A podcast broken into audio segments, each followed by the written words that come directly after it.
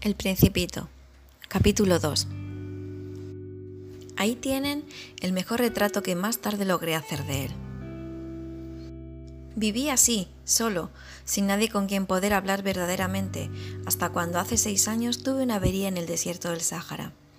Algo se había estropeado en el motor. Como no llevaba conmigo ni mecánico ni pasajero alguno, me dispuse a realizar yo solo una reparación difícil. Era para mí una cuestión de vida o muerte, pues apenas tenía agua de beber para ocho días. La primera noche me dormí sobre la arena, a unas mil millas de distancia del lugar habitado más próximo.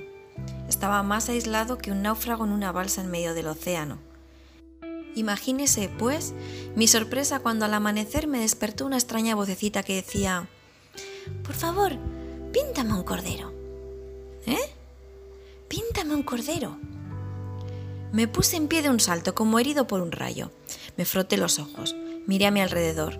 Vi a un extraordinario muchachito que me miraba gravemente.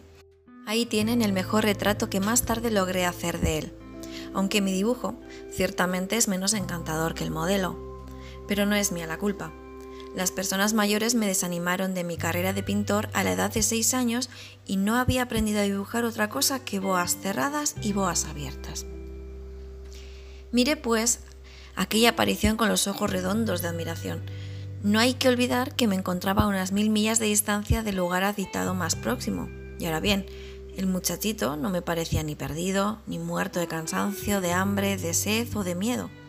No tenía en absoluto la apariencia de un niño perdido en el desierto, a mil millas de distancia del lugar habitado más próximo. Cuando logré por fin articular palabra, le dije, Pero, ¿qué haces tú aquí? Y él respondió entonces suavemente, como algo muy importante, Por favor, píntame un cordero. Cuando el misterio es demasiado impresionante, es imposible desobedecer. Por absurdo que aquello me pareciera, a mil millas de distancia de todo lugar habitado y en peligro de muerte, saqué de mi bolsillo una hoja de papel y una pluma fuente. Recordé que yo había estudiado especialmente geografía, historia, cálculo y gramática y le dije al muchachito, ya un poco malhumorado, que no sabía dibujar. No importa, me respondió, píntame un cordero. Como nunca había dibujado un cordero, rehice para él uno de los dos únicos dibujos que yo era capaz de realizar, el de la serpiente boa cerrada. Y quedé estupefacto cuando oí decir al hombrecito, no, no, yo no quiero un elefante en una serpiente. La serpiente es muy peligrosa y el elefante ocupa mucho sitio. En mi tierra es todo muy pequeño. Necesito un cordero. Píntame un cordero. Dibujé un cordero. Lo miró atentamente y dijo, No, este está ya muy enfermo. Haz otro. Volví a dibujar. Mi amigo sonrió dulcemente, con indulgencia. ¿Ves? Esto no es un cordero, es un carnero. Tiene cuernos. Rehice nuevamente mi dibujo. Fue rechazado igual que los anteriores. Este es demasiado viejo. Quiero un cordero que viva mucho tiempo. Falto ya de paciencia y deseoso de comenzar a desmontar el motor, garrapateé rápidamente este dibujo. Se lo enseñé y le agregué.